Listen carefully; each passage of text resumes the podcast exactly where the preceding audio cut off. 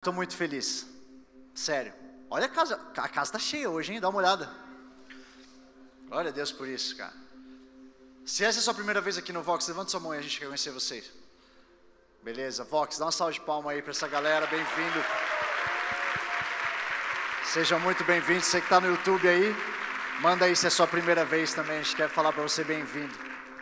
Hoje a gente começa uma série, vocês estão sabendo, né? Tá.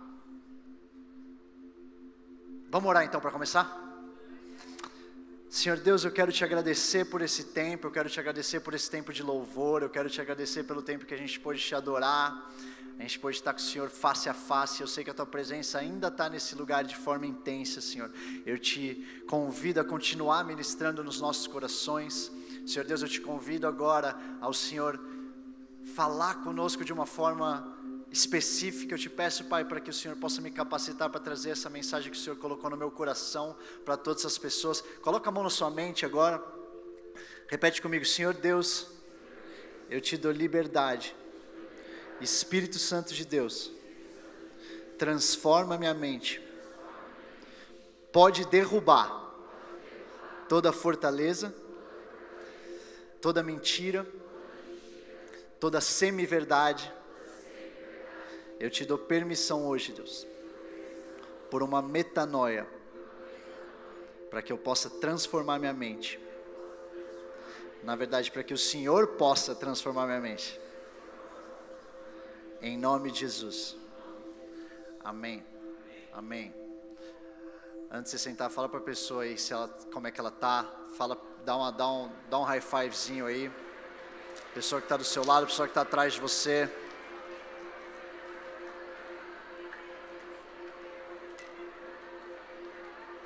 E pode sentar, tá?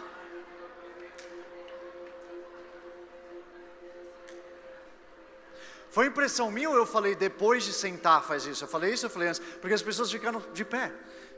As pessoas tipo, tá, eu continuo aqui. Eu amo que essa fase pós-pandemia, que as pessoas podem ver as bocas umas das outras, a gente está tipo assim, meu irmão, me dá uma chancezinha, eu vou ficar aqui conversando a noite toda. Não é não? Coisa boa, cara. Eu não sei se vocês estão entendendo o que vão ser. A gente a gente está tratando, são cinco noites. A gente está tratando como uma conferência isso aqui. Ela só é espalhada ao longo do mês. Quando a gente estava se preparando, eu estava sentindo Deus estava tá levantando isso. Isso aqui não é plano de homem. Isso aqui Deus planejou muito antes para esse ano que a gente está vivendo. Então eu queria começar que você entendesse a importância do ano que a gente está vivendo, de você estar tá posicionado na sua convicção, tá? Vai ser importante e talvez daqui uns meses você pare e você pense: ah, tá, acho que agora eu estou entendendo. Vão vir conversas nesse ano que vão precisar de jovens posicionados. Vão precisar de jovens que não façam eu acho, eu tô, eu tô sentindo mais ou menos essa emoção aqui, ou a minha faculdade está pensando isso aqui, ou o meu trabalho está pensando isso aqui. Vão precisar de jovens que são convictos na palavra de Deus, são convictos no que, que a palavra fala. Não a Bíblia, a gente estava falando agora na, na reunião de liderança sobre a famosa Bíblia aberta em Salmos 91 na casa. Não é isso aqui que eu estou falando, eu estou falando a Bíblia que te alimenta. Eu estou falando a Bíblia que sai só da prateleira, Salmos 91, e vem para sua mão, e você sabe ler aquilo, e você sabe interpretar aquilo, daquilo que está saindo de lá. É disso aqui que eu estou falando. Então eu queria que você se abrisse para esses próximos cinco sábados. Se você não sabe, além dessa pregação que eu estou abrindo hoje, a gente vai ter o pastor Davi Lago com a gente, a gente vai ter é, Michel Piragibe com a gente, a gente vai ter o Isaac Félix aqui do, do Vox também pregando, e a gente vai ter a pastora Júnia Hayashi também com a gente. Se segura, tá? Se tem alguém que perdeu hoje, seu amigo fala assim, ó, já vem no próximo, senão você não pode ficar de fora, porque a gente vai bem profundo. A gente tá, a gente batizou, a gente não botou isso na identidade visual, que o time de comunicação falou que não ia ficar muito legal. Mas se dependesse do meu briefing, ia ser só o emojizinho explodindo a cabeça. Está ligado? Eu queria que é, a, a, a identidade visual do, da série fosse essa, emojizinho explodindo a cabeça, e é assim que você vai ficar quando Deus começar a falar com você tudo que Ele tem para essa série, beleza? Então vamos nessa. A primeira, a primeira pregação da série de cinco pregações se chama Verdade Absoluta. Senti de Deus de falar com vocês sobre verdade absoluta. Isso aqui eu quero que vocês entendam que isso aqui é, o, é a base para as próximas pregações.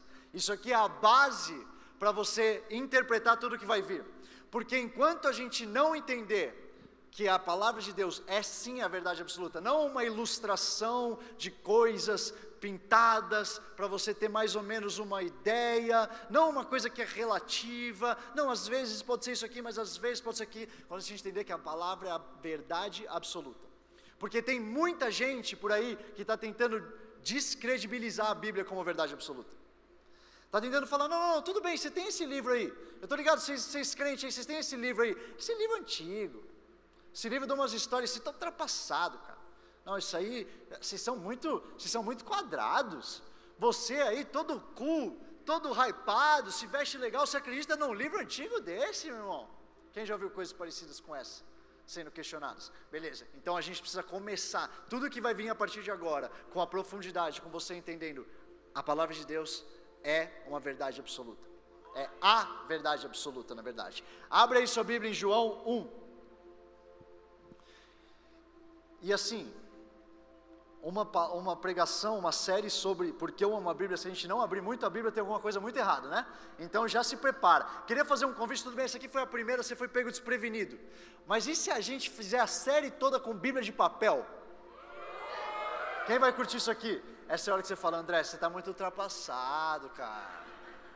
Pô, a minha Bíblia aqui no, no, celular é muito massa, cara. Eu faço as minhas, as minhas marcações, de repente eu já clico para cima, fica o cardzinho pronto para eu postar. Não é não? Às vezes, é só no versículo que é tweetável, né? Porque se você dá o grifo nos, nos versículos que são, que são um pouquinho menos tweetável, não tem os cardzinhos lá embaixo não. Ou é só na minha que não aparece os cardzinhos para esse aí? Tá, beleza. Eu queria convidar para a gente Bíblia de papel. Se você quiser, entra nessa, vai ser muito massa. Imagina os pregadores não vão entender nada, né? Tipo assim, cara, vou vir pregar para os jovens, de repente peço para só barulhinho de papel. Tá. João 1,14, a gente vai abrir muito a Bíblia, já fica com sua Bíblia pronta aí.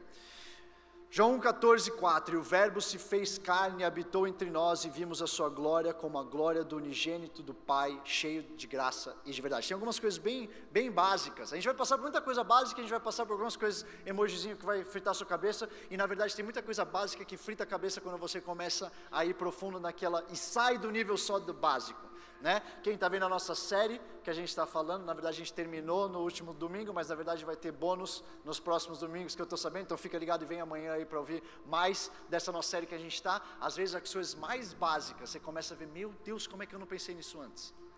Meu Deus, como é que eu não percebi? Estou na igreja há 20 anos, 30 anos, 15 anos, 5 anos, nunca vi isso aqui. E tem mais coisa para falar. Então, a primeira coisa que a gente tem que entender aqui, a palavra de Deus nos dá a chance de conhecer mais Jesus. Ele é o Verbo que se fez carne. Ele é a palavra.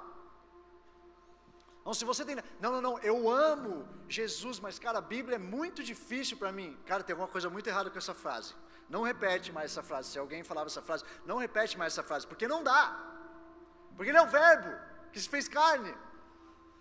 Quando você fala isso, o que, você está dizendo? Não, eu curto mesmo é o hype, eu curto mesmo aquela sensaçãozinha boa. Eu curto mesmo. Isso é muito pouco para você falar que você curte Jesus. Isso é muito raso. Isso é bom, isso é bom. Isso fisga, a gente me fisgou há 10 anos atrás quando eu aceitei Jesus. Esse ano completa 10 anos que eu aceitei Jesus. Lá atrás eu não tinha mesmo vocabulário para entender. Eu estava ali, cara, eu sinto uma parada boa. Eu falava para a Gabi assim: é uma vibe boa essa igreja que você vai ter uma vibe boa. Esse era o meu vocabulário na época. É uma, uma energia massa. é uma energia, cara, eu sinto uma energia quando eu, e eu fico pensando a Gabi ouvindo isso, tipo, meu Deus, o que, que você vai fazer aqui? Deus é bom, Deus operou. Mas o negócio é, você está chegando, está tudo bem aqui, mas depois de cinco anos, depois de três anos, depois de quatro anos, você precisa ir além da energia massa. Você precisa ir além da caída no, no, no, no culto. Você precisa ir além do choro. Você precisa entender, não, não, não, tem uma pessoa que eu preciso conhecer. Existe um convite para um relacionamento. Aonde? Aqui. Aqui. Esse é o convite para o relacionamento. O convite para o relacionamento não é no apelo depois do culto. Ah, eu venho aqui e chorei. Nossa. Que relacionamento na sua vida você vê a pessoa uma vez, tem um encontro ali, chora, chora, chora e vai embora, nunca mais fala com ela? Que relacionamento é esse? O relacionamento que Deus tem disponível para a gente é diário, é minuto a minuto, é segunda a segunda, é acordar querendo saber mais dele, conhecer mais dele. Esse aqui é o convite para o relacionamento. É assim que a gente, a gente é, conhece Jesus. Hebreus 4,12, abre aí Hebreus 4,12. Eu vou contar com a sua agilidade na Bíblia aí, hein? Hebreus 4,12.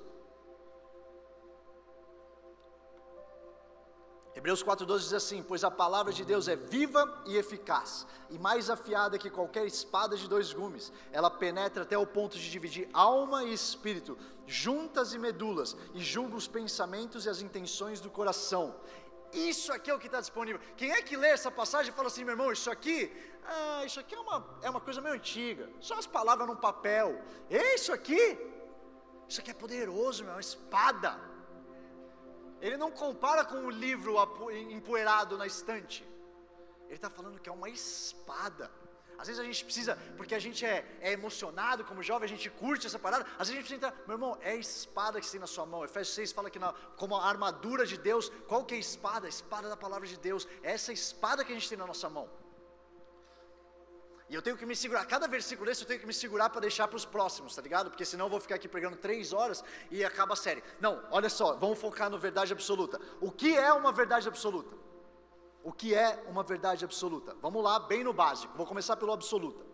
Absoluta, segundo o dicionário, é um adjetivo e a definição do dicionário é que não é relativo. Então, uma coisa absoluta não é relativa, que não é alvo de contradição, é uma verdade absoluta.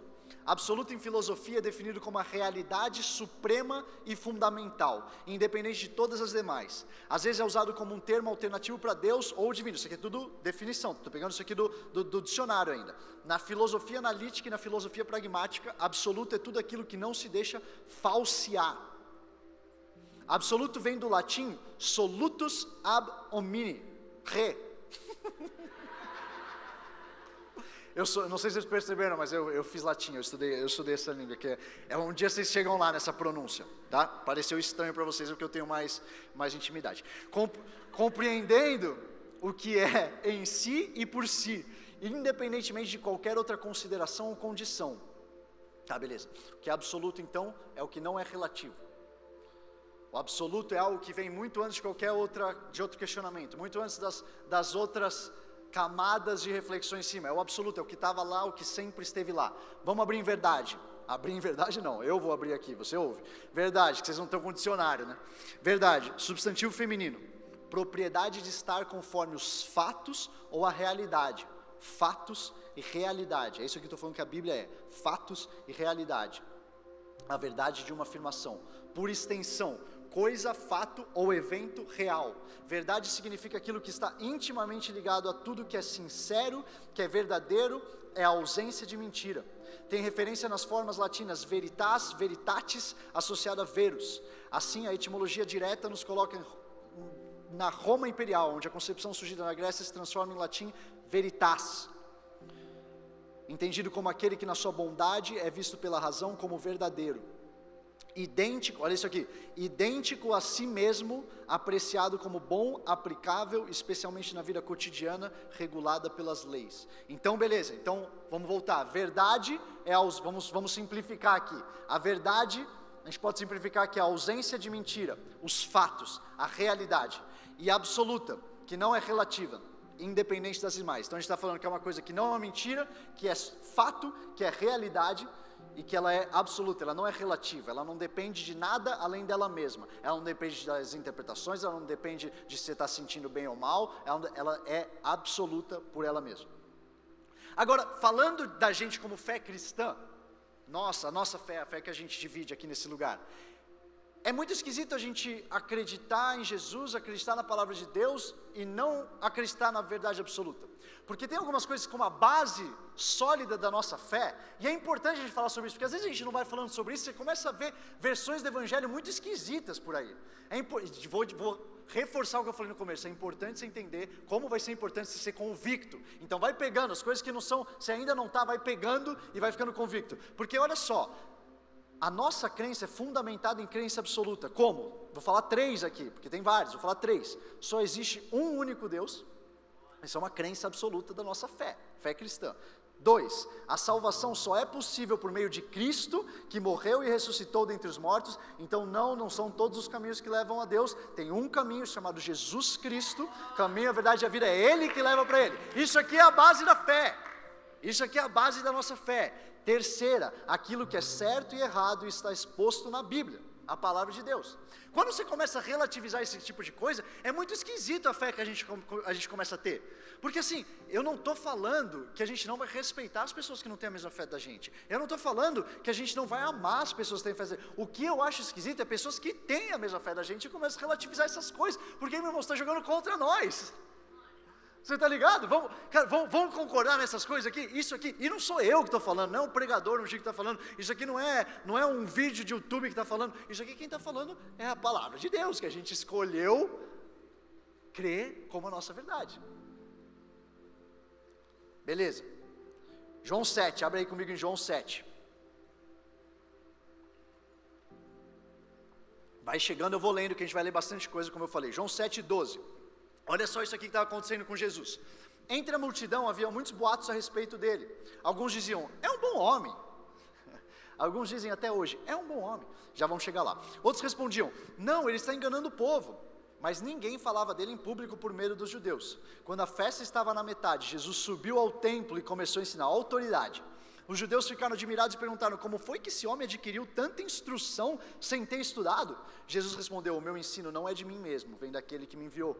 Se alguém decidir fazer a vontade de Deus, descobrirá o meu ensino, descobrirá que se o meu ensino vem de Deus ou se falo mesmo. Olha só, como é que você testa? Faz a minha vontade.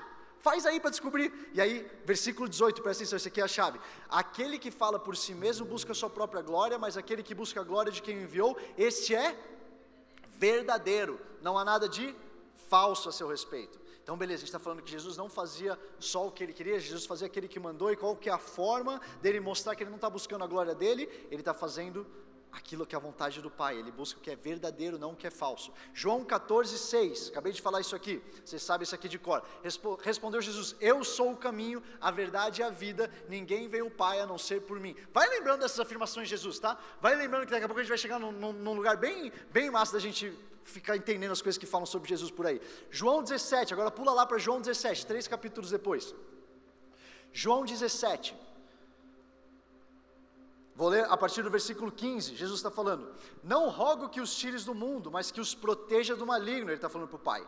Eles não são do mundo, como eu também não sou. Santifica-os na verdade. A tua palavra é a verdade. Aonde que a gente é santificado? Na Assim como me enviaste ao mundo, eu os enviei ao mundo. Em favor deles eu me santifico, para que também eles sejam santificados pela verdade. Beleza, verdade, verdade, verdade, verdade. A gente viu aqui na Escritura, parece que a gente está falando de uma verdade, certo? E por que, que é absoluta? Por que, que ela não é relativa? Por que, que ela não pode ser relativizada? Segundo Timóteo 3, abre aí. Segundo Timóteo 3, versículo 16 e 17, fala o seguinte. Toda a Escritura é inspirada por Deus e útil para o ensino, para a repreensão, para a correção e para a instrução na justiça para que o homem de Deus seja apto e plenamente preparado para toda boa obra. Por quem a Escritura é inspirada? É por homens? É pela, pelo que está rolando na mídia? É por uma parada que tem, que tem que ser revista ao longo dos anos? Ela é inspirada por Deus. E o que, é Deus, como a gente viu na, na verdade absoluta? É o que veio antes de tudo. É o que não é relativo. É o que veio antes da criação de tudo. Ele é absoluto. E é, é dele que vem, como a gente está lendo na própria palavra. Salmos 119, 160. Salmos 119, 160. Meu irmão, se tiver todo mundo com Bíblia de papel, vocês vão correr, velho. Quero ver achar. Salmos 119, 160. A verdade é a essência da tua palavra e todas as tuas justas ordenanças são eternas. São passageiras? Não, são eternas. É uma verdade absoluta, beleza. Agora, agora se prepara, tá? Isso aqui a gente só estava arrancando ali na, na ladeirinha na primeira marcha. Se prepara agora que a gente vai começar a acelerar de verdade, beleza? Então vamos ali. A pergunta que fica é: a Bíblia é a palavra de Deus? Beleza, eu gostei da resposta certeira de vocês. Hoje eu quero ajudar vocês com 10 argumentos de por que, que a Bíblia é a palavra de Deus. Bora? 10 argumentos. Escreve aí, meu irmão. Anota isso aqui. Um dia talvez você vai precisar disso aqui numa conversa. Com certeza você vai precisar disso para sua convicção. Para sua convicção. Isso aqui eu acredito que Deus vai fazer crescer a convicção em você disso aqui que a gente está falando dez argumentos de que a Bíblia é sim a palavra de Deus. Primeiro, primeiro argumento, a revelação única da pessoa de Jesus Cristo. A revelação única da pessoa de Jesus Cristo. Olha isso aqui. Nenhum outro livro, a não ser a palavra de Deus, poderia conter a mensagem estarrecedora sobre um filho de Deus que andou entre a gente. Mesmo se um outro livro tentasse inventar essa história, ele não seria bem sucedido. Para para pensar, eu quero, hoje eu vou virar umas chavinhas, tá? Uma coisa que, que talvez você não tinha percebido, eu vou virar umas chavinhas desses 10 argumentos, se prepara aí. Quem, quem é escritor? Alguém escreve aí? Alguém gosta de escrever? Tá. Tem mais gente que gosta de escrever. Alguém, alguém gosta de fazer os copy da hora no Instagram? Ah, agora aumentou a quantidade de gente. Tá. Quem gosta de escrever? Meu irmão, pensa. Eu, eu, no meu trabalho eu vejo os loglines, os, os, tipo os resumos. Como é que é? Como é que chama logline? As sinopses dos filmes e das séries. É uma coisa que eu vejo bastante. Daí eu fico imaginando, cara, eu tenho uma ideia. Tenho uma ideia de um roteiro aqui. Roteiro é um filho de Deus que veio para o mundo. Vamos escrever, vamos começar, vamos começar o brainstorm aí. Bota aí a sala de roteiro. Vamos começar aí. Da onde ele veio? Ele estava onde? Ele foi para onde? Meu irmão, pode tentar escrever esse livro 3 milhões de vezes, não vai sair, não vai dar bom não vai chegar nisso aqui. Sabe por quê? Olha o que é isso aqui que a gente ensina. A Bíblia, ela nos ensina que a pessoa de Jesus existia antes da criação, que ele era o Criador, que ele se manifestou no Antigo Testamento através das cristofanias, que ele nasceu de uma virgem e veio ao mundo como alguém 100% Deus, 100% homem. A Bíblia declara que ele viveu sem pecado e morreu como um sacrifício santo pelo pecado de muitos, que ele foi enterrado e no terceiro dia se levantou dos mortos e ascendeu aos céus, de onde intercede por nós a destra do Pai. E finalmente a Bíblia nos ensina que Jesus voltará para buscar os que acreditam nele, para viver com Ele para sempre. Todas essas. Agora, beleza, beleza, beleza. André, tá bom, já sabia disso aí. Agora presta atenção. Todas essas informações que eu acabei de falar, elas precisam ser examinadas de uma forma racional por qualquer um que se depara com isso aqui. Qualquer um que se depara com esse nível de informação que eu acabei de te dar, que um livro conta, que um livro conta, tem que falar, meu irmão, peraí, eu preciso parar para pensar isso aqui. Elas são tão radicais que elas não podem ser ignoradas. Ou você aceita fielmente elas, ou você rejeita totalmente elas. Não dá para ignorar. Então, peraí, calma, calma, calma. De repente eu descubro que tudo isso que eu falei aqui aconteceu. Há mais de dois mil anos atrás, isso aqui aconteceu. Ah, tem um livro que me conta dessa história. Eu não posso. Ah, ah tá bom. É só mais um livro. Na, na estante lá da biblioteca, tem ali a seção de autoajuda, tem a, as ficções científicas, tem os, os romances. Deixa quieto. Tem, tem, tem, tem, tem os romances. É, tem uns livros. Cara, eu, quem tem Kindle? Às vezes eu entro no meu Kindle e falo: o que está acontecendo com esses livros mais lidos do Kindle, meu irmão? Que negócio é esse, velho? Tá ligado quando você, você entrava nas locadoras? Eu, estou depondo um pouco contra a minha idade, pregando para jovem, eu sei, mas assim, eu ia em locadora. Tá ligado quando você entrava em locadora e de repente você via que você entrou numa sessão que não estava tá, tá meio esquisita? Tá ligado? Tipo assim, hum, acho que os meus pais não gostaram de eu estar nessa sessão aqui. Sabe? É, às vezes eu acho isso quando eu vejo os, os livros mais vendidos do Kindle, tipo, como é que eu cheguei aqui, meu irmão?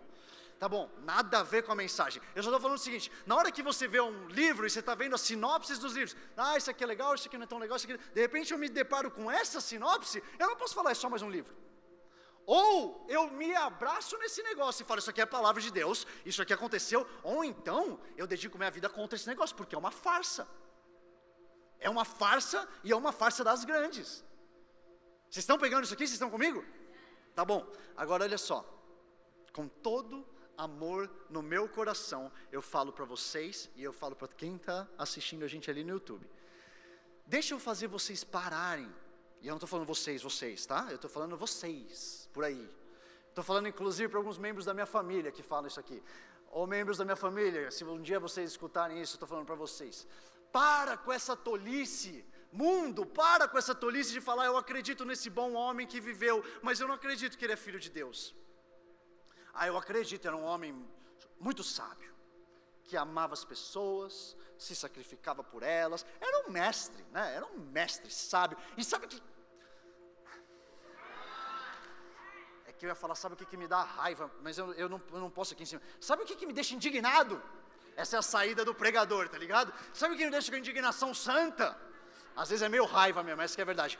Com esse argumento, que as pessoas se pagam de, de, tipo, intelectuais quando falam isso. Mais intelectuais que a gente, não é? Tipo assim, vocês são burros, vocês, vocês se deixam levar pela fé. Eu que eu, eu pesquisei os filósofos, eu li Nietzsche, eu li essas paradas. Jesus, deixa eu te falar, Jesus era um mestre. Jesus era um baita de um mestre, muito legal. Você que fica com essa coisa dele ser filho de Deus, não cola, não cabe isso, meu irmão. Sabe por quê? Porque esse seu mestre viveu pela terra falando que ele era filho de Deus. Todos os registros mostram isso. Falava para comer da carne e beber do sangue, meu irmão. Falava que ele ia morrer, que no terceiro dia ele ia voltar e queria sentar dessa no Ele falou tudo isso. Que mestre é esse? Ou você crê que o que ele falava é verdade, ou você crê que ele é o maior louco que já passou por essa terra. Pode escolher. Eu não tenho problema se você escolher essa aqui. Eu tenho problema se você vier me falar com seu ar de intelectual que era um homem bom que andou por essa terra. Não, meu irmão. Não tem isso, não cabe. Não cabe. Não cabe, desculpa, mas não cabe. Com todo amor no meu coração, eu sei que talvez não tenha soando muito amoroso, mas é com amor. Esse é meu jeito de amar. Esse é o meu jeito de amar, minha família querida. Esse é o meu jeito de amar. Você não pode ficar nessa. Você pode escolher rejeitar ele como um louco. Você tem que entender. Jesus veio, andou, você tem duas saídas. Ele era realmente o filho de Deus? Tá ligado? Árvore, árvore de decisão, pensa na árvore de decisão aqui comigo. Ele, era, ele andou e ele falou isso. Ele era realmente filho de Deus? Sim, não. Do lado de sim, o que, que você pode fazer do lado de sim? Você pode aceitar isso, você pode rejeitar isso. Você pode falar, olha, ele é filho de Deus, eu estou de boa. Estou de boa desse filho de Deus. Do lado do não, ele não é filho de Deus. Tem uma opção? Ele realmente acreditava que ele era filho de Deus? Lunático, louco, varrido, totalmente, totalmente louco. É, é isso que pode acontecer. É, essa parte aqui, ela cai nisso. Você vai ter que fazer uma escolha. Ou esse homem era realmente que ele falou que era, o filho de Deus, ou então era lunático. Se Deus inventou a Cristo, ou desculpa, se os homens inventaram a Cristo, peça isso aqui comigo. Se os homens inventaram a Cristo, deixa eu dar uma bugada na sua cabeça. Ou melhor, na sua não, na cabeça das pessoas que usam esse argumento. Por que, que os homens não foram melhorando ele ao longo desse tempo todo? Por que, que não tem o Jesus 2.0? Seria uma invenção humana. Por que, ele não foi sendo aperfeiçoado? Tá ligado? Temporada 1, 2, 3? Quem já viu a série aí que a temporada 1 é mais ou menos, mas aí bastante gente viu, veio o dinheiro, a temporada 2 estava massa. Os homens tentam por muito tempo transformar Jesus em mais humano, mas ninguém nunca tentou transformar Jesus em mais Deus, mais poderoso, mais amoroso, mais convicto. Não é uma invenção de homens. Beleza, esse é o nosso primeiro argumento a revelação única da pessoa de Jesus Cristo através da Bíblia. Dois, as afirmações extraordinárias que dizem que a Bíblia é de Deus. Daí aqui você pode falar para mim, André, você não pode me provar que a Bíblia é a palavra de Deus falando que ela diz que é a palavra de Deus. Isso aqui é referência circular, tá ligado? No Excel, quando você tem que fazer a forma, isso aqui é referência circular. Mas será que não? Será que não? Deixa eu falar uma coisa para vocês. Mais de 3 mil vezes, os autores, aqueles que estão escrevendo, falam que a mensagem é de Deus na Bíblia. O que eles estão escrevendo é de Deus. Mais de 500 vezes no Pentateuco e de 1.200, e 1.200 nos profetas falam expressões como assim diz o Senhor. Será que assim como um autor de um livro faz questão de colocar o, o nome dele na capa, Deus não estava bem preocupado que as pessoas entendessem que aquele livro ele tinha escrito? a ponto de repetir e repetir e repetir e repetir. Você que está escrevendo, faz questão de dizer quem na verdade está escrevendo. Você que está tá aí, fala, fala, fala, fala, fala. Assim diz o Senhor.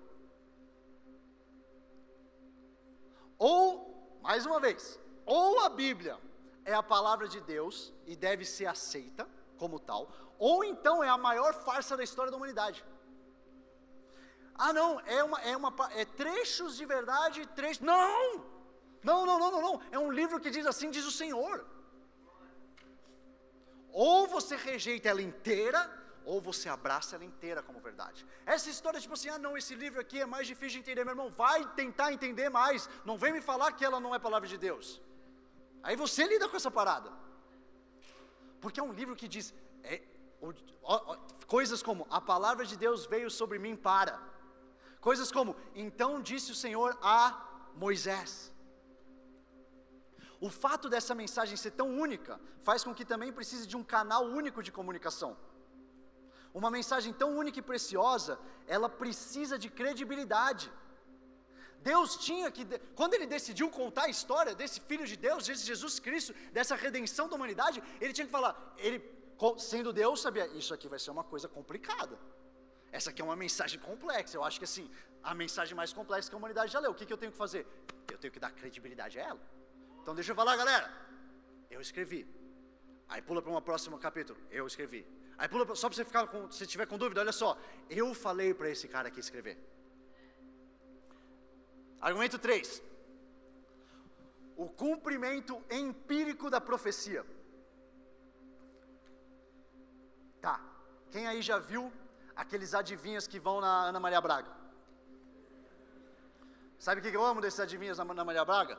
Os caras sempre têm o currículo, né? Tipo assim, cara, quem que é esse maluco? Aí é sempre assim, não, esse aí foi o cara que disse que o avião da fulano ia cair.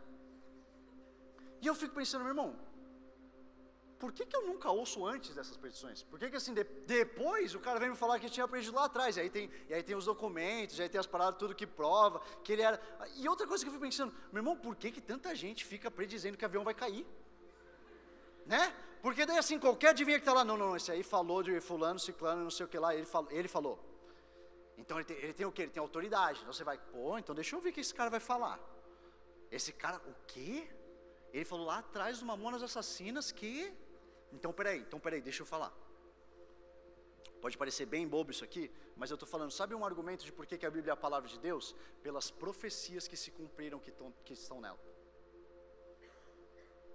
Só Jesus tem várias profecias, eu não vou ter tempo de ir por todas elas, depois você faz um estudo, você procura aí, profecias que se cumpriram na Bíblia, nela mesmo, coisas do Antigo Testamento que aconteceram no Novo Testamento e que vão além de Jesus. Jesus, com certeza, é o maior, ele cumpriu mais de 300 profecias do Antigo Testamento, só vivendo nessa terra, mas tem muitas outras, tem muitas outras, e aí aqui você pode falar também, não, André, eu já sei o que aconteceu, ou, o intelectual que está que tá conversando comigo. Eu já sei o que aconteceu. Jesus tinha lido essas paradas, veio para cá e viveu só na farsa, tentando realizar todas essas. E eu pensei, meu irmão, então realmente esse cara, você tem que acreditar que esse cara é um louco, é um lunático, porque ele morreu por uma parada que ele sabia que era mentira, na cruz. Meu irmão, a pior morte que tem. E o cara assim, cara, eu estou comprometido. Não, os caras falaram que tinha que ser assim, meu irmão. Vai, prega aí. Prega aí que eu vou fazer. Não, não faz sentido. Não faz sentido. As profecias, as promessas que tem na Bíblia, elas apontam para isso aqui é uma palavra, é a, a palavra de Deus. Quarto, quarto argumento. O poder da convicção convencimento e conversão da mensagem. Se liga nisso aqui. Eu, ah, eu amo a Bíblia. Meu Deus do céu. Eu amo a Bíblia. Tá. Abre, abre o seu ouvido para ver isso aqui. Mesmo que a Bíblia tenha pecadores, não é um livro sobre pecado. Mesmo que a Bíblia tenha adultério e imoralidade sexual, não é um livro sobre adúlteros e prostitutas. Mesmo que a Bíblia tenha pessoas ficando bêbadas, não é um livro sobre bêbados. A Bíblia é única no seu chamado para arrependimento e para redenção, pelo seu poder de redimir pecadores e santificar pessoas. A restauração das pessoas aponta que a Bíblia é a palavra de Deus.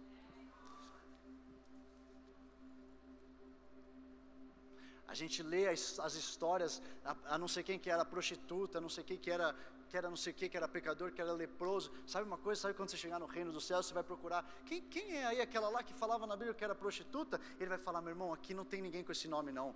Aqui não tem ninguém com esse nome não. Isso aqui foi redimido. Isso aqui faz parte do passado dessa pessoa. E se você está aqui nesse lugar e você precisa ouvir isso sobre a sua vida, eu quero te falar: o sangue de Jesus ele é capaz de lavar e santificar a sua vida. O que era para trás ficou. O velho homem e a velha mulher ficaram para trás. A Bíblia não é um livro cheio de pessoas erradas. Ela é um livro que aponta para a graça santificadora do nosso Deus. E eu e você a gente pode aproveitar disso. E esse é mais um argumento. Cinco. Vocês estão comigo? Cinco a infinidade inesgotável de sua mensagem. A Bíblia é simples o bastante para ser entendida por uma criança de 5 anos e complexa o suficiente para demandar uma vida de estudos e pós-doutorados de análise. Estava falando outro dia com o pastor Theo e ele estava falando assim, a gente fica falando do simple gospel, simple gospel, o evangelho simples, o evangelho simples. O evangelho... E é verdade, existe uma mensagem simples para uma criança entender, mas quando você vai cavucar, meu irmão, não é tão simples assim.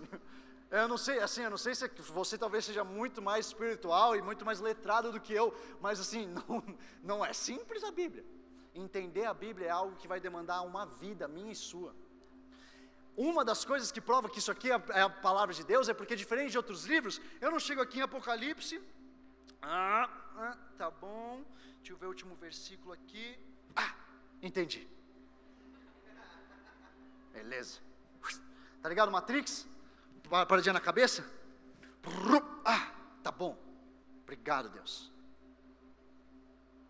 É inesgotável. É inesgotável. É tão inesgotável que você pode passar todos os dias lendo o mesmo capítulo, da sua vida até o fim da sua vida. O mesmo capítulo. Na verdade, faz melhor. Decora o capítulo. Decora o capítulo e todo dia você fala decorado. Eu te garanto que daqui a 20 anos você vai olhar para ele e vai ter uma revelação nova ali. E sabe o que, que isso mostra para a gente? Que só tem uma resposta. Um livro que é inesgotável, um livro que é infinito, ele tem que ter sido escrito, escrito por um autor infinito. Ele tem que ser escrito por um autor que não para aqui, que está vivo, o Espírito dele que está dentro da gente, que continua falando, que continua nos dando revelação. A revelação inesgotável aponta para a palavra de Deus aponta para a Bíblia ser a palavra de Deus. Seis, a unidade da mensagem de diversas fontes humanas. A Bíblia tem uma mensagem única que aponta para Jesus Cristo, que aponta para a redenção da humanidade por um Deus que ama a gente. E essa mensagem única, ela é toda construída por partes e capítulos e pessoas diferentes que estavam escrevendo. E sabe o que eu acho engraçado? Muita gente usa esse argumento para tentar descredibilizar a Bíblia. Porque fala assim: não, isso aí é, foram homens que escreveram. Esses homens aí, eles eram imperfeitos. Esses homens aí, vai me falar, como é que isso aqui é uma palavra de Deus? Se foi alguém como Paulo que estava escrevendo as cartas, alguém que perseguiu cristãos, isso aqui não faz sentido nenhum. Mas ao mesmo tempo que eles não entendem que o argumento deles conta, na verdade é o nosso argumento a favor. Porque eu digo o seguinte: sim, e se um livro que está dois mil anos, com esse tipo de revelação, com uma mensagem única, escrito ao longo de anos e anos e anos e anos e anos, com uma mensagem única. Você está ligado quando você vai fazer trabalho de faculdade, você divide as sessões? Isso aqui vai dar certo, né? Ó, você faz a introdução aí, não é não? TCC. Faz assim, ó, você faz essa introdução, eu pego essa metade, essa meiuca, só que aí você faz uma coisa aqui no meio que eu não sei escrever muito bem, você escreve essa parada aqui. Aí depois eu volto e escrevo isso aqui. Vai ler o texto depois, meu irmão. O professor lendo, cara. Vai ler o texto. Eu lembro que teve uma vez que um amigo meu, que ele é, é como é que eu vou falar isso? Ele não ia tão bem na escola. Ele pediu meu caderno emprestado. E daí ele pediu meu caderno emprestado para copiar a parada, e, e, daí a gente entregou o caderno, e eu vim com a nota boa e ele veio com F. Só que o F dele ia fazer ele, ele reprovar, e se eu ganhasse F, eu, eu estaria de boa ainda. E daí eu cheguei para a professora, não tinha Jesus ainda. Eu cheguei para a professora e falei para ela, olha, é, fui eu que copiei. Ele, ele tinha isso aqui, daí ela falou assim para mim, André, é impossível. Aí eu, Não, calma, calma. Não é tanto que ele era. Ele é, tem gente aqui que conhece. É, não, não, é nem, não é nem que ele era tão burro assim, não é isso. Não é isso que eu quero que vocês entendam. Não, não, não. Não é isso que eu quero que, que fique na mensagem. Eu amo esse cara. Ele, ela veio assim, André, ela abriu numa página assim no caderno, e aí na parte, tipo, ai, era, eu acho que era um caderno de física, se não me engano. E tinha uma parada que era uma fórmula. Era uma parada que era tipo, não, não, não era uma fórmula. Não, não. Eu tinha só separado. Tá ligado quando você separa com um tracinho? Eu tipo, falei, não sei o que, não sei o que lá, tracinho, não sei o que, não sei o que lá. Era uma separação de construção de frase. E o, o rapaz, é, ele, ele foi fazer a, a, E ele tava, tipo, mudando umas coisinhas, tá ligado? Ó, copia, mas muda umas paradas. Ele tava nessa missão.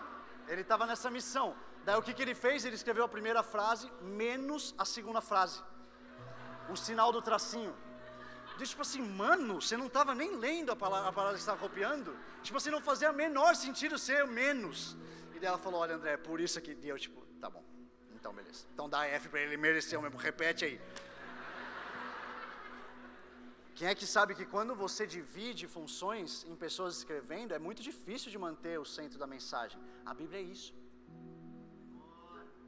E ainda assim, ao longo dos anos, ao longo de pessoas fal falidas, pessoas erradas, pessoas falhas como eu e você, uma mensagem central foi passada de geração para geração. Jesus Cristo é essa mensagem. Jesus Cristo é essa mensagem. Escreve quem for aí, irmão. Pode botar aí quem for, a minha mensagem vai continuar. Por quê?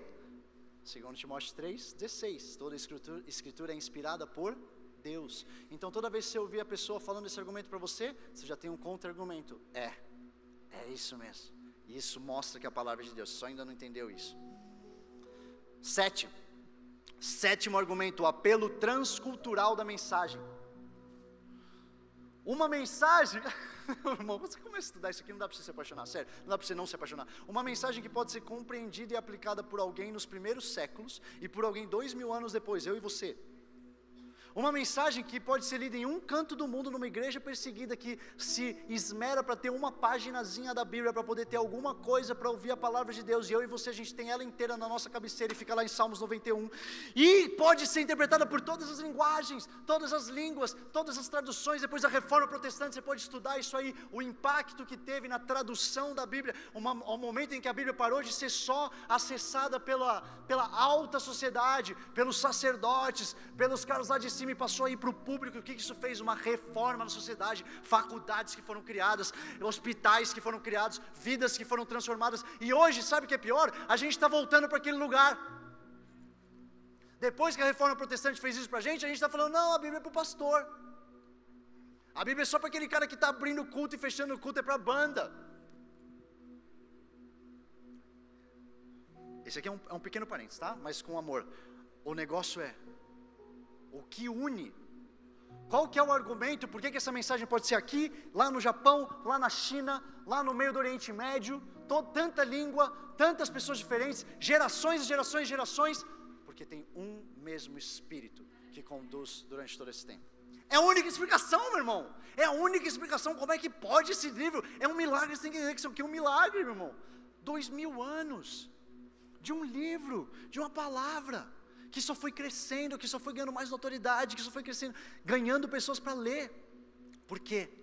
Porque eu e você a gente pode ser totalmente diferente, mas tem o mesmo espírito que está conduzindo, que tanto conduziu a leitura, quanto que conduz, tanto conduziu a escrita, como que conduz a nossa leitura. Argumento 8. Ah, não, não, não, não, não, não, não, antes do argumento 8. Uma coisa bem importante. A Bíblia tem que ser atualizada? Não. Agora, essa, essa, só essa resposta é muito simples. Eu quero ir um pouquinho mais profundo para você hoje. A Bíblia deveria ser atualizada? Não. Tem uma diferença bem básica na teologia entre contextualização e atualização. E é bom que você ganhe um pouquinho mais de repertório para você quando você estiver entendendo. É bom que você entenda o versículo que a gente acabou de ler, 2 Timóteo 3,16, para você responder não, porque tem um todo ali. Então, só de ter um todo ali, não deveria. Mas ao mesmo tempo, vai um pouquinho, hoje a gente vai um pouquinho mais na profundidade por isso. E deixa eu fazer um parênteses, tá? Porque outro dia eu falei sobre essa história aqui, e depois eu ouvi umas pessoas falando, ai André, você estava pregando, você estava dando indireta em fulano e ciclano. Meu irmão, Deixa eu falar um negócio para você, eu não preciso dar indireta para ninguém aqui. Se eu quiser, eu posso sentar e tomar café com quem for, eu vou adorar, não tem problema nenhum, eu posso trocar a ideia que for, eu amo as pessoas, eu não preciso disso aqui para dar indireta para ninguém. Não sou essa pessoa, nunca fiz isso, nunca vou fazer isso. Porém, porém, não é sobre pessoas, é sobre algo que está sendo ensinado lá, e vocês precisam me ouvir dizendo o que, que a gente acredita. Tá bom? Deixa, deixa isso aqui bem claro. Eu não preciso disso aqui para cutucar ninguém. Eu estou falando isso aqui porque é algo que a gente acredita e é importante que vocês, como parte da Zion Church, saibam o que, que a gente acredita. Tá? Beleza. Diferença entre contextualização e atualização. Qual que é a diferença?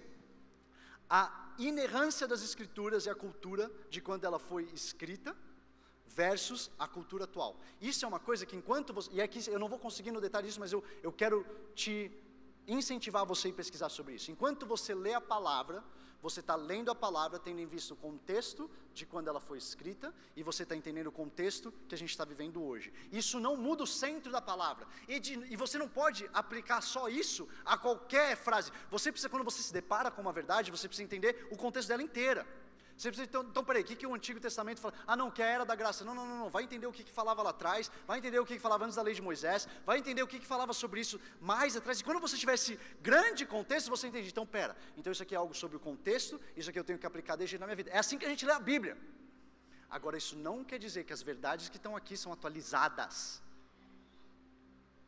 Você não atualiza a Escritura, você contextualiza ela para a sua vida, para aquilo que você está vivendo.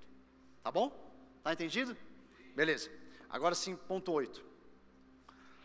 A honestidade inconfundível da, da Bíblia. Eu amo isso aqui também. Eu amo esse argumento de por que é a palavra de Deus. Tá, vamos pensar que a gente vai escrever um livro sobre as nossas vidas. Vamos pensar que às vezes você está, na verdade, no café e você está contando aquilo lá que aconteceu ontem para o seu amigo. E vamos pensar que você, como eu, você deixa os detalhezinhos de fora. Não é não? Tipo assim, mano, eu não preciso, eu não preciso te contar daquela parte que eu me envergonho mais, assim, tá ligado? Tipo assim, ó, eu errei. O importante é que você saiba que aconteceu isso aqui. Eu bati o carro. Pronto. É, com quem você estava? Não, não, não, não, menos importante. Vamos aqui, vamos aqui. Né, os jovens chegam para mim e falam assim, André, ontem à noite foi muito massa, cara. Fui em tal lugar. Ah, você estava com quem? Estava com os amigos. Ah, tá. Por acaso dentro desses amigos tinham é, aquela amiga lá? Tinha. Por acaso teve um tempo mais a sós com ela? É, acabou que depois a gente foi para. Você está ligado o, o, a versão da história que você quer contar e a versão da história que na verdade tem behind the scenes? Se você lê a Bíblia, meu irmão, você fala assim, meu irmão, isso aqui é, é o que hoje a gente chamaria de oversharing. Você está ligado quando você está lendo história, tipo, mano, não precisa também, calma aí, velho. Não é não? Calma aí, cara. Precisa ir. Vai ler Jó. Não é não? Tipo assim, Deus, eu preciso de uma edificação hoje. Eu estou aqui no meu dia. Deixa eu. Ah, Jó! eu sei, cara, eu sei que Deus te ama muito, mas meu irmão, esses detalhes aqui é um pouquinho difícil de eu passar. Agora, quando você estiver nos lowest moments da sua, da sua carreira, não, da sua vida, ali tem um lugar de identificação. Porque a Bíblia ela te oferece isso. Por que ela te oferece isso? Porque Deus estava inspirando pessoas a escrever não sobre eles, sobre Ele. Deixa eu falar um negócio. Noé era um bêbado. Abraão mentiu sobre a sua esposa, Moisés batalhava com orgulho e, e, mandou bem mal lá no finzinho, depois quando, quando ele foi bater na pedra que não tinha que bater. Davi cometeu um adultério, matou, mandou um cara para o fronte de batalha para morrer num negócio bem zoado. Salomão tinha 300 mulheres, 700 concubinas. Pedro negou o Senhor. Mas na verdade, vamos falar de Pedro. Eu fico pensando, Pedro vendo a galera escrever, e na verdade, quando você compara as coisas que vieram dele e que vieram dos outros, tem uma coisa tipo assim: você, é, esse, esse detalhezinho aqui não quer deixar de fora. Não, não, não, isso aqui é importante. Coloca aí, Pedro, Pedro, vai lá, vai, coloca aí. Tomé duvidou. Paulo disse que não sabia falar direito. Quem é que vai escrever um livro sobre ele mesmo e fica contando essas paradas a não ser que ele estava divinamente inspirado para escrever um livro que não era sobre ele, era sobre Deus. E era importante que ele engolisse o orgulho, seja quem for que tivesse, e escrevesse aquilo lá, porque Deus estava inspirando ele para fazer. 9. a imensurável superioridade da Bíblia em relação a outras literaturas. Compara a Bíblia com outros livros religiosos. E depois compara a Bíblia com outros livros. Por que, que tem esse gap? E eu estou falando de um gap que não é só de cópias vendidas, porque os, os, os best-sellers estão lá, o top New York Times, eles falam de cópias vendidas. Eu estou falando sobre permanência. Eu estou falando sobre um livro que durou tudo que durou. Eu estou falando sobre um livro que continua sendo relevante para a vida de milhões e milhões de pessoas. Eu tô, que outro livro chega perto, meu irmão? Perto. Eu não estou falando nem que, nem que para ser aqui, ó. Eu estou falando de uma distância que é isso aqui. E décimo e último, o teste pragmático da experiência que disse a Bíblia, a palavra de Deus ou não. Sabe o que, é isso? Fala comigo, eu. Sabe qual que é o último teste depois de todos esses nove? a sua experiência, a sua transformação, o que mudou na sua vida depois que você começou a ler, o que você consegue, você não consegue trazer em palavra, mas você pode falar: Isso aqui mudou a minha vida. Quem está aqui nesse lugar e pode falar isso? Esse é o último teste. Calma aí, levanta a mão de novo e olha em volta. Esse aqui é o último teste. Porque um livro escrito por homens com palavras antigas, numa, numa fonte maneira, com letrinha pequenininha para ficar num tamanho legal, com comentários, não transforma a minha vida como transformou. Você eu não sei, a mim eu tenho propriedade para falar. E eu gosto de ler. Eu gosto de ler. Eu leio autores maneiros. Eu leio coisas que me alimentam, que me inspiram.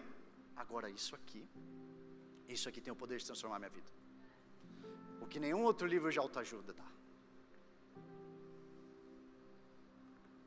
Agora, quando você se depara com essa verdade absoluta, então, você tem duas possibilidades. Ou quando você se depara com essa verdade absoluta e você não acreditava nisso antes, você tem duas possibilidades: ou você abraça e admite que estava errado, ou então você nega a verdade. Essas duas. E você é livre para fazer essas duas. Deus dá o livre-arbítrio para que você possa escolher entre essas duas. Mas eu quero colocar um pouco mais de linguagem para que essa convicção venha para você.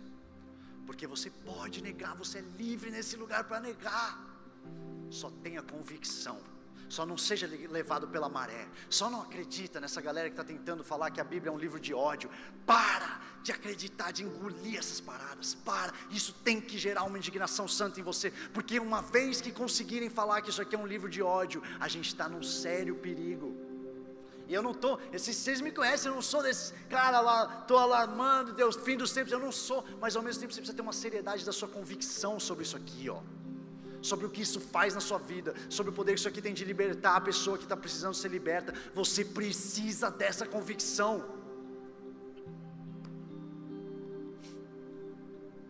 O relativismo, o relativismo é um movimento que surgiu lá mais ou menos no século XIX e ele é perigoso na sua essência, porque o que ele fala, ele coloca o ser humano no meio e ele diz: não tem verdade, não tem verdade absoluta, tudo depende de quem está vendo. Eu posso estar achando uma coisa, você pode estar achando outra coisa, e não tem verdade. Coisa ultrapassada, uma verdade, são várias verdades, é uma pluralidade de verdades. E isso entrando por meio da igreja, isso aqui é perigoso. Porque isso, para quem não conhece Jesus, como eu disse, cara, é, é, é um processo e, é, e, e faz parte. É, é, são outras coisas. Agora, isso aqui dentro, não. Porque a gente é convicto. Porque a gente acredita nisso aqui nisso aqui, doa o que doer.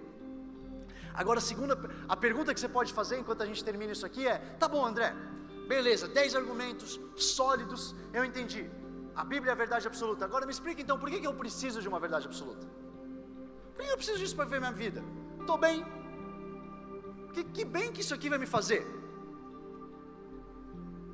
Primeira coisa, olha só em 2 Coríntios 10, 2 Coríntios 10, fala 4, versículo 4. As armas com as quais lutamos não são humanas, pelo contrário, são poderosas em Deus para destruir fortalezas.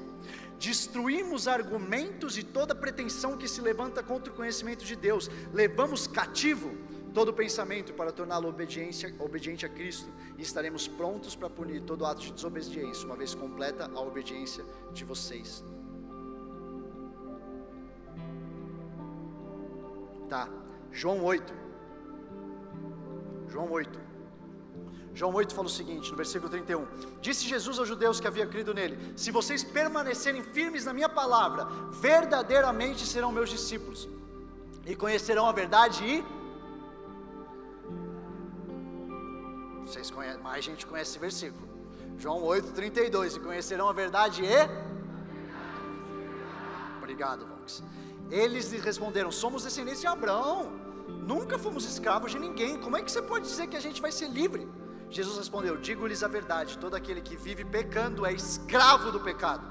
O escravo não tem lugar permanente na família, mas o filho pertence a ela para sempre. Portanto, se o filho os libertar, vocês de fato serão livres. Entende isso aqui? Entende isso aqui, que isso aqui é bem importante.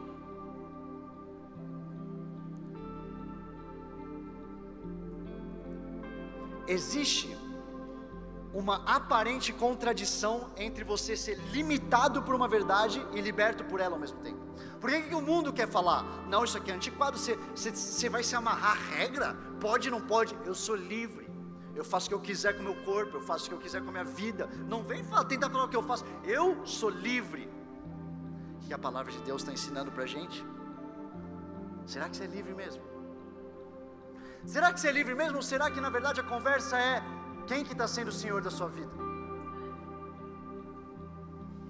Porque a gente foi levado a acreditar numa mentira que você não ter regra era você ser livre. E o que Deus ensina para gente é que você conhece a verdade, você conhece aquilo que guia, e aí sim você é livre.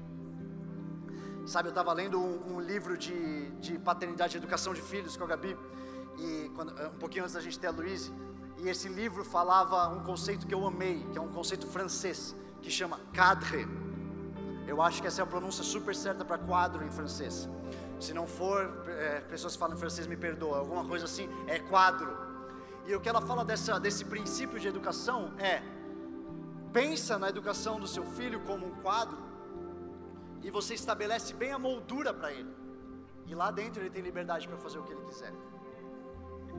As pontas são bem claras. Lá dentro você tem liberdade. E aí eu lembro lá que, do que Deus falou para os homens, lá em Gênesis 2, 15 a 17. Gênesis 2, 15 a 17 fala: O Senhor Deus colocou o homem no jardim do Éden para cuidar dele e cultivá-lo. E o Senhor Deus ordenou ao homem: Come livremente de qualquer árvore do jardim, mas não coma da árvore do conhecimento do bem e do mal, porque no dia em que dela comer, certamente você morrerá. Porque às vezes as pessoas também vêm, vêm, vêm querendo tirar as nossas convicções, falando: não, mas Deus não tem um livre-arbítrio, por que Ele não deixa você fazer o que quiser? Deus valoriza o livre-arbítrio, mas ainda assim Ele ama a gente demais para colocar qual é limite, para colocar qual é regra do jogo. Para dizer que vocês, ei ser humano, eu criei vocês de uma determinada forma, o corpo de vocês funciona de uma determinada forma. Deixa eu te mostrar aqui qual que é o manual para isso.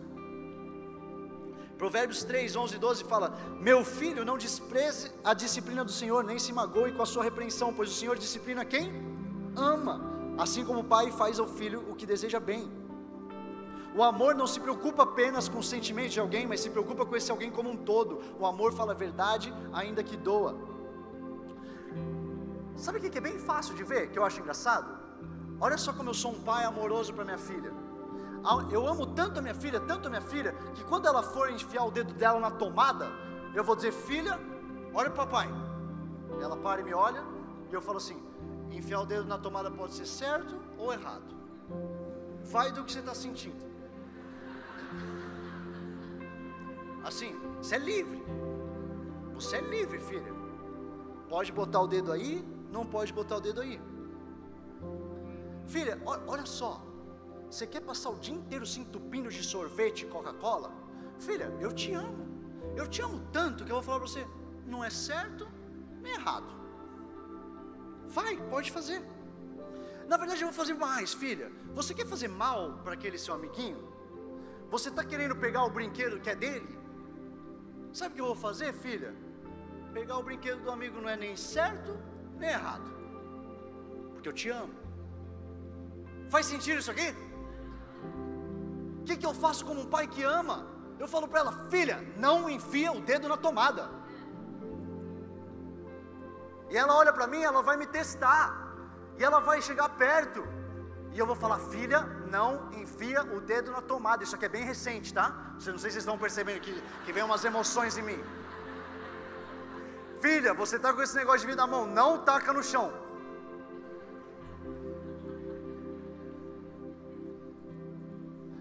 E se ela tacar, eu tenho que ser um pai amoroso o suficiente para mostrar para ela quais são as consequências. Porque se eu não faço, foi assim com Deus. Você acha que agradou a Deus quando Adão e Eva fizeram o que fizeram? Mas ele tinha falado. Então o que, que um pai bom faz? Filha, se você enfiar o dedo na tomada, você vai de castigo. Enfia o dedo na tomada, toma o choque. E eu digo: hum, agora você ir para castigo é relativo. Você pode querer, você pode não querer. Não! Não, eu sou um pai amoroso e eu sei que se eu não fizer o que eu falei que eu falei que eu ia fazer, ela não vai mais confiar em mim. E a próxima vez que eu falar, filha, não faz isso, ela vai falar, ah, whatever. Você falou que ia dar ruim da última vez, não deu, eu vou fazer o que eu quero. Por que, que é tão fácil a gente perceber na relação de um pai e filho? E é tão difícil a gente entender na relação do nosso pai. Ele ama tanto, tanto a gente. E meu livre-arbítrio, meu pai? Tá aí seu livre-arbítrio, não faça isso.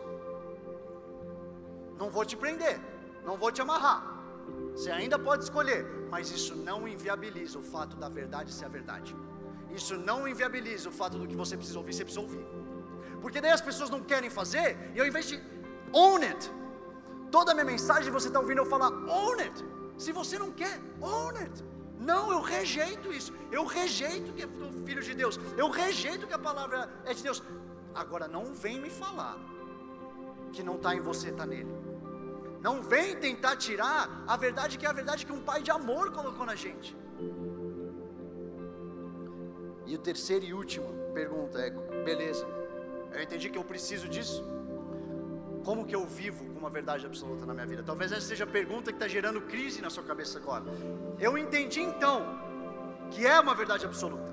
Eu entendi então que eu preciso de uma verdade absoluta para viver nessa terra bem. Agora, o que, que eu faço, André? Lá em João 8, eu acabei de ler, Jesus fala: aos judeus que haviam crido nele, versículo 31, se vocês permanecerem firmes na minha palavra, verdadeiramente serão meus discípulos. Aquele que ele libertar será verdadeiramente livre. Fique em pé no seu lugar. Eu queria que você ficasse em pé, mas eu queria que você se preocupasse um pouco menos em ir embora ainda, tá bom? Fique, deixe, deixe aí a bolsa no seu lugar. Deixa aí, a gente está começando uma série que vai cutucar você em lugares que talvez doa. Uma série que vai cavucar em coisas que a gente precisa solidificar da nossa fé. Deixa aí. Aproveita desse tempo para o Espírito Santo falar com você agora. Para de olhar tanto para mim, para de pensar tanto no jantar, o jantar vai continuar lá te esperando. Deixa o Espírito Santo fazer o que ele quer fazer agora nessa hora.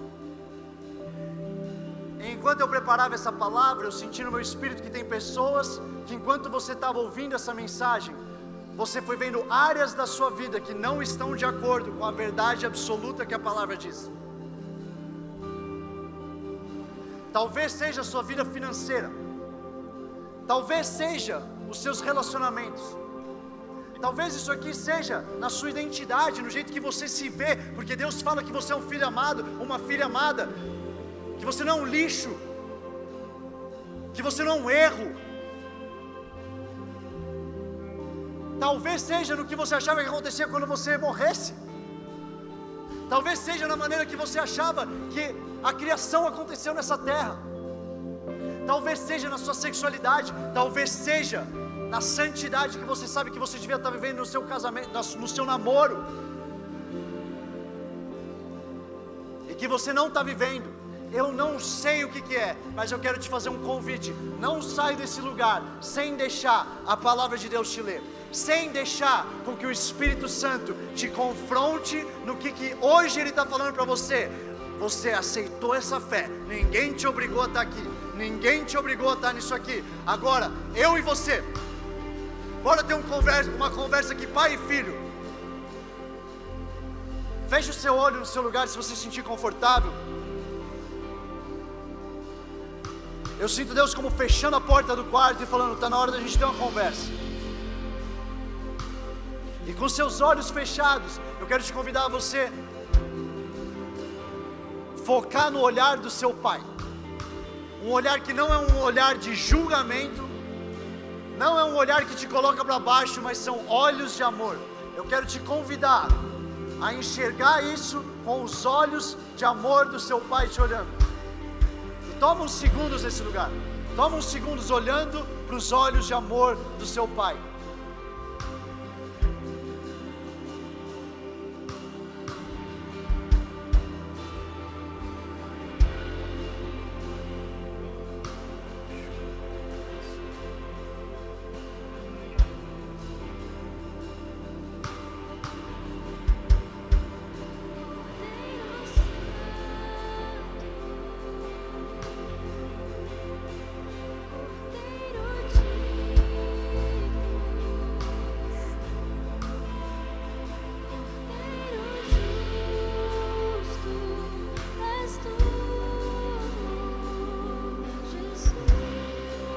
Palavra dele te lavar.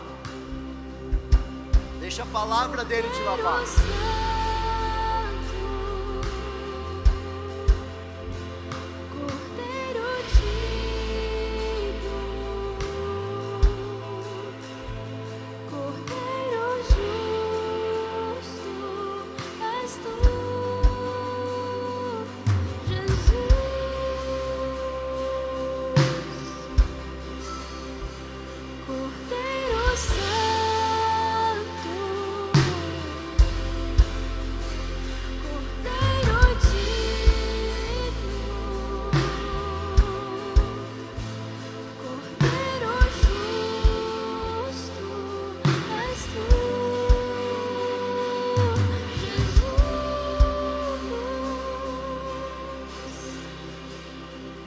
Queria te convidar, se você foi tocado, se você sentiu o Espírito Santo falando para você e te falando como uma afirmação que você precisa fazer hoje, eu quero te convidar a sair do seu lugar e vir aqui para frente.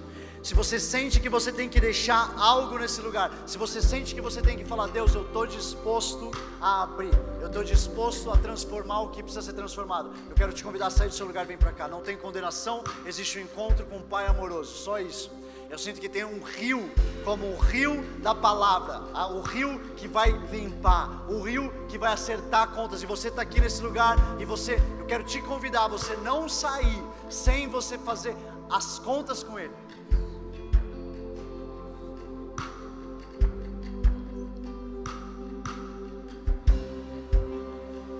você sentir de se ajoelhar, se você sentir de se prostrar diante da presença dele, faz isso. É você e ele, não tem nada com as outras pessoas que estão aqui. Não tem nada, não tem ninguém te julgando, não tem ninguém te vendo. Não, é você e ele. É você e ele. É você e ele.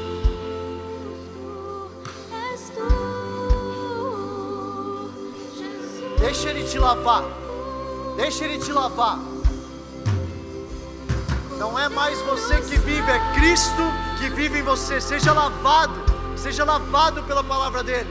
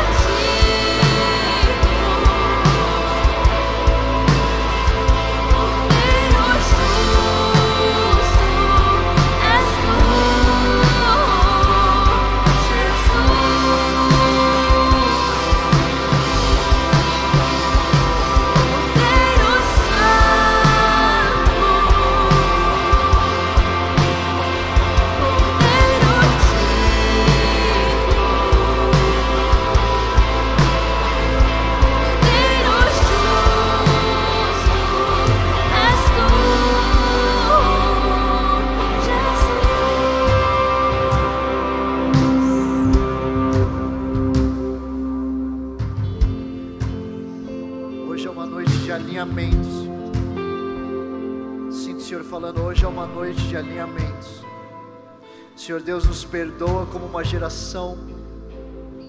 Te pedimos perdão, Senhor, por tudo que a gente fez que te desagradou. Nos perdoa por todos os comportamentos que entristeceram o teu coração, Espírito Santo de Deus. Nos perdoa, Senhor. Existe uma atmosfera para arrependimento aqui nesse lugar. Uma atmosfera de um abraço. Abraço como aquele para o filho pródigo. Que decide voltar e não encontra um pai raivoso, não encontra um pai pedindo satisfação, encontra um pai disposto a fazer um banquete para ele. Senhor Deus, nos perdoa por esse tempo comendo com os porcos. Que agora seja uma nova fase para a juventude brasileira. Que agora seja uma nova fase para os jovens dessa nação que vão se levantar com santidade no meio deles, que não vão se dobrar aos padrões desse mundo. Que seja uma nova fase de famílias saudáveis sendo geradas aqui dentro, Senhor exemplos saudáveis sendo gerados aqui dentro, Senhor. Autoridade no que a gente fala, não só na palavra, mas na nossa vida, Senhor.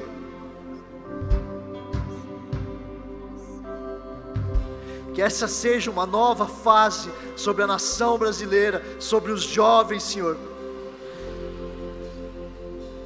não como relativismo, mas com a certeza, com convicções. Senhor, gera nessa nação convicção, Pai. Gera nessa nação convicção, gera na verdade no meu coração convicção, papai. Gera nos nossos corações convicções, papai. Quem somos nós para apontar o dedo, se nem as nossas convicções a gente tem, pai?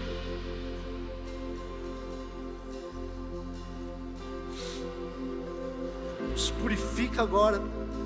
A luz da tua palavra, Senhor, purifica as nossas casas, purifica as nossas vidas, os nossos olhos, purifica as nossas mãos, assim como o Senhor é santo, nós queremos ser santos, Deixa, só se abre para ele ter uma, uma atmosfera de perdão, de, de arrependimento. Eu quero te convidar a você trazer isso diante do Senhor. Ninguém está te vendo, Ninguém está apontando o dedo para você, é só você e o Espírito Santo. Eu creio que você está sentindo já coisas que você precisa se acertar com o Senhor. Tome esse tempo para se acertar com o Senhor.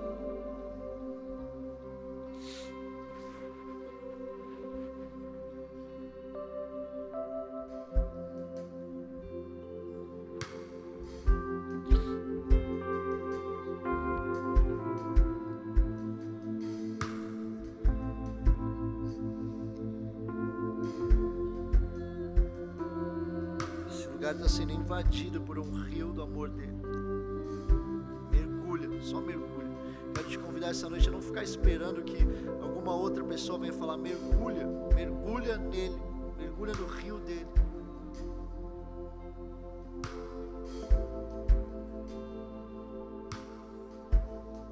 Que possa contemplar tua face, Senhor.